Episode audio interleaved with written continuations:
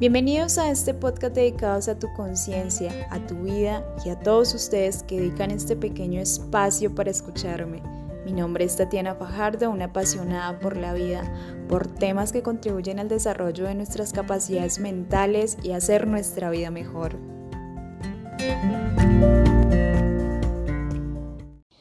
Bienvenidos a un nuevo episodio. Y hoy, antes de continuar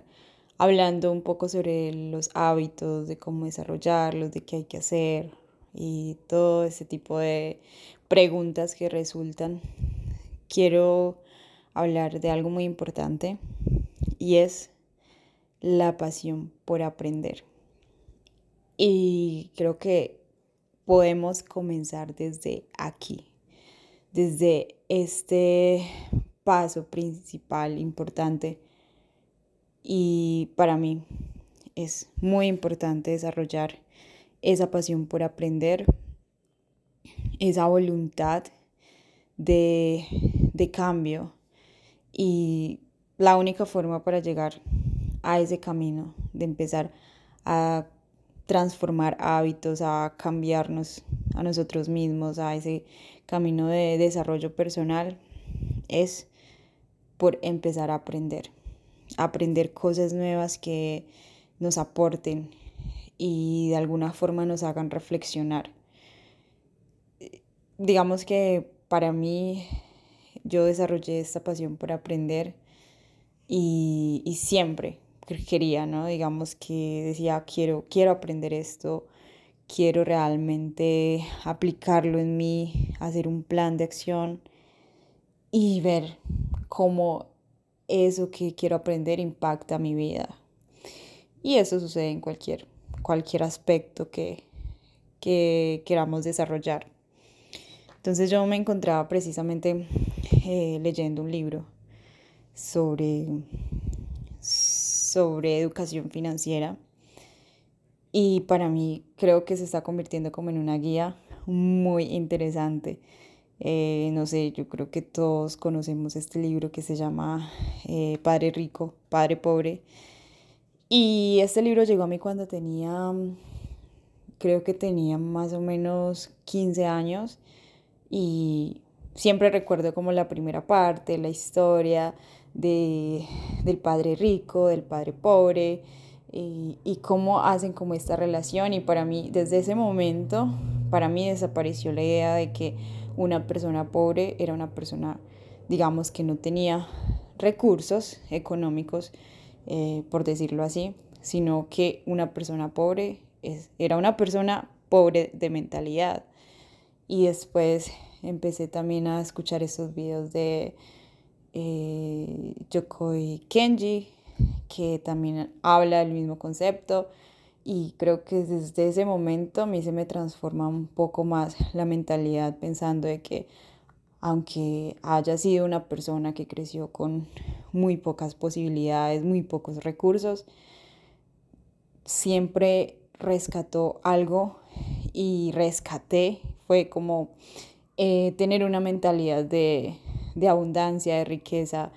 y, y desarrollar esta pasión por aprender para mí en la vida, o sea, algo que es súper importante es esto, es todo ese conocimiento que uno va adquiriendo a medida que va pasando el tiempo y cuando uno también se interesa en, en aportarle más, más conocimiento a la mente. Y yo creo que eso es lo único que, con lo que uno se queda, ¿no? Y esto va escalando, te va llevando por la vida a diferentes niveles. Y hay un momento que tú llegas y dices, bueno, no sé cómo, cómo he llegado hasta aquí, cómo he construido todo esto, pero quieres más. Y si escuchas muchos audios o ves videos en redes sociales, en, TikTok, en Instagram, y hablan de las personas que, que tienen riqueza, digamos que también su riqueza principal está en sus mentes y eso les ha ayudado a construir una riqueza material. Entonces, todo este libro habla precisamente de, esta parte, de cómo de cómo a las personas, digamos que de cierta forma la ignorancia es, hace que precisamente no tengan una vida abundante, no tengan una vida de riqueza y que también la carencia de educación financiera hace que siempre estemos en, un, en, una, misma, en una misma rueda, ¿no? Como en un círculo vicioso y eh, a esto Robert eh, lo llama como la carrera de, de la rata y es porque a todas las personas nos controla, nuestra vida está controlada por el miedo y por la codicia. Entonces, queremos mucho, queremos demasiado dinero, pero también tenemos miedo. Entonces, hay miedos que controlan nuestras emociones y no nos permiten, digamos, pensar racionalmente. Para mí, siempre em, he tenido claro esto porque viví como dos realidades diferentes, una de mucha pobreza, digamos, material, y la otra de, mm, de un poco más de riqueza, pero digamos, clase media, donde vi claramente como ese miedo de que el dinero no iba a alcanzar, de que las deudas siempre estaban en el cuello, que los bancos y todos estos asuntos. Y digamos que uno siempre quiere entender la situación, pero pues a la final, cuando uno ya está experimentando la situación como una persona adulta, o sea, cuando ya uno llega ahí a tener también esas deudas con tarjetas de crédito, con préstamos en el banco, ahí es donde uno dice, bueno, llegué a esa realidad y ahora la entiendo. Pero mi pregunta es, ¿cómo voy a enfrentar esa situación? ¿Voy a seguir haciendo lo mismo o simplemente voy a cambiar esta realidad y voy a empezar a construir o a adquirir más educación financiera, que es lo que todas las personas no hacemos, y cómo voy a cambiar mi realidad a una abundancia, digamos, material, a esa riqueza que yo creo que todos tenemos miedo a llegar a ese punto. Y yo, digamos que para mí el dinero es, es, esa relación que, que debo empezar a mejorar y y por eso mismo busco una forma de educarme financieramente, empezar a organizar todo, todas mis cuentas, pagar los préstamos, eh, pagar las tarjetas, cancelarlas. Siempre he estado con esa iniciativa y yo creo que en este momento que sí me he propuesto plenamente a seguir como esta guía de este libro, lo, lo estoy haciendo porque no quiero, digamos, vivir esa realidad que viven todas las personas, de siempre estar como al límite con todas las, con todas las deudas, de que simplemente no, o sea, prácticamente estamos viviendo el día a día, ¿no? Y por muchos más recursos que tengamos, por mucho más dinero que vayamos adquiriendo, o si hubo un aumento de sueldos, si hubo un ingreso eh, adicional por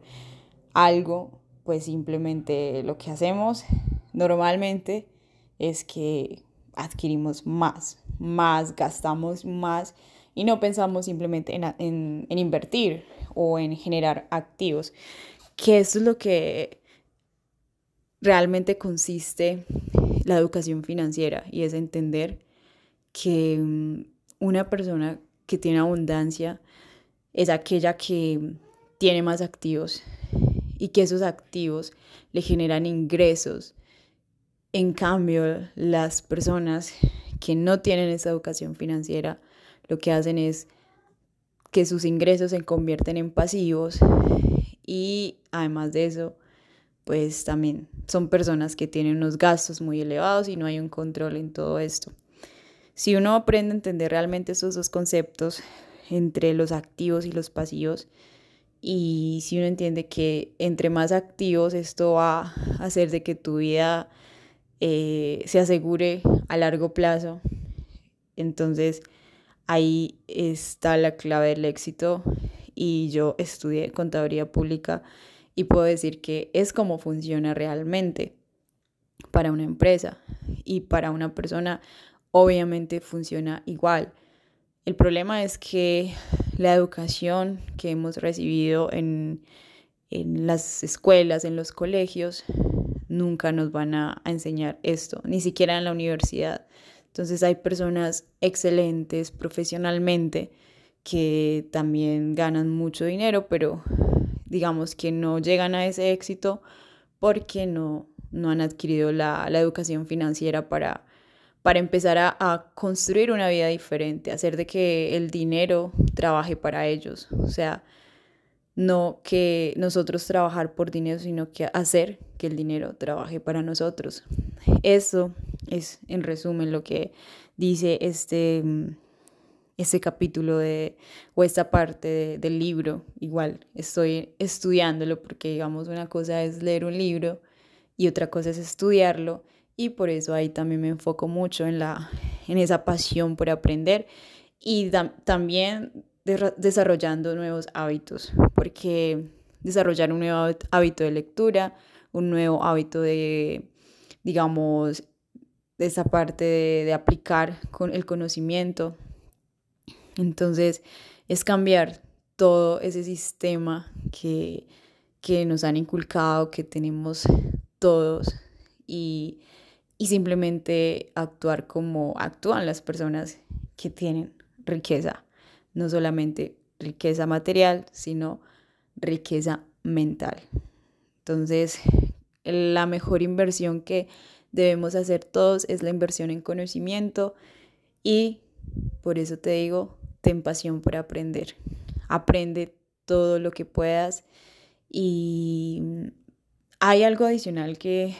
que también estoy aplicando estos días y es eh, disminuir la cantidad de tiempo que estoy en, conectada en redes sociales. Eso implica pues no publicar nada que sea relevante hasta que, digamos, sea como necesario. Pero en realidad sí estoy como más enfocada en seguir estudiando, aprendiendo, eh, seguir como un plan y ver el resultado a largo plazo. Entonces mi rutina consiste pues en dormirme temprano, máximo a las 10 de la noche, levantarme. Quisiera regresar al hábito de levantarme a las 5 de la mañana, pero es poco a poco, entonces me despierto a las 6, eh, limpio, hago todo lo, lo, lo, necesario que hay que hacer en la mañana, porque pues tengo dos mascotas, siempre son los que hacen el desorden. Y mm, y organizo como toda mi casa, ya que mi espacio esté limpio, preparo mi desayuno, luego leo un poco, estudio algo que tenga que estudiar. Antes en este horario tomaba mis clases de inglés, pero no las he retomado. Así que busco una forma de, de estudio y después de eso ya me voy al gimnasio y en la tarde tengo un espacio para trabajar, para volver a leer, a estudiar. Y bueno, todo lo que consiste en el día, preparar mi comida, bueno, son hábitos que uno poco a poco tiene que ir em, construyendo y, y es difícil, la verdad, para mí es difícil porque a veces es aburrido levantarte y hacer lo mismo, volver a limpiar todos los días, pero cuando uno tiene un propósito, cuando tiene una meta grande de mejorar, Principalmente para mí es de mejorar. Em, siempre todo, todo está enfocado en mí, en ese desarrollo personal que quiero, que quiero hacer en mí. Y, y algunas, de alguna forma todo esto se refleja en todas las áreas de mi vida. Es lo que yo he visto eh, y por eso hablo precisamente de este proceso que llevo, porque es efectivo para cualquier persona y a la final siempre pienso que a nivel espiritual es a lo que venimos aquí, en este espacio terrenal, a trabajar en nosotros mismos, a mejorarnos y dejar una huella en este mundo. Así que ahí les comparto un poco de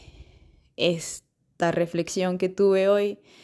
y digamos que no es tan metódico este podcast, pero espero les guste mucho y nos vemos en un próximo episodio y les deseo todo el amor del mundo.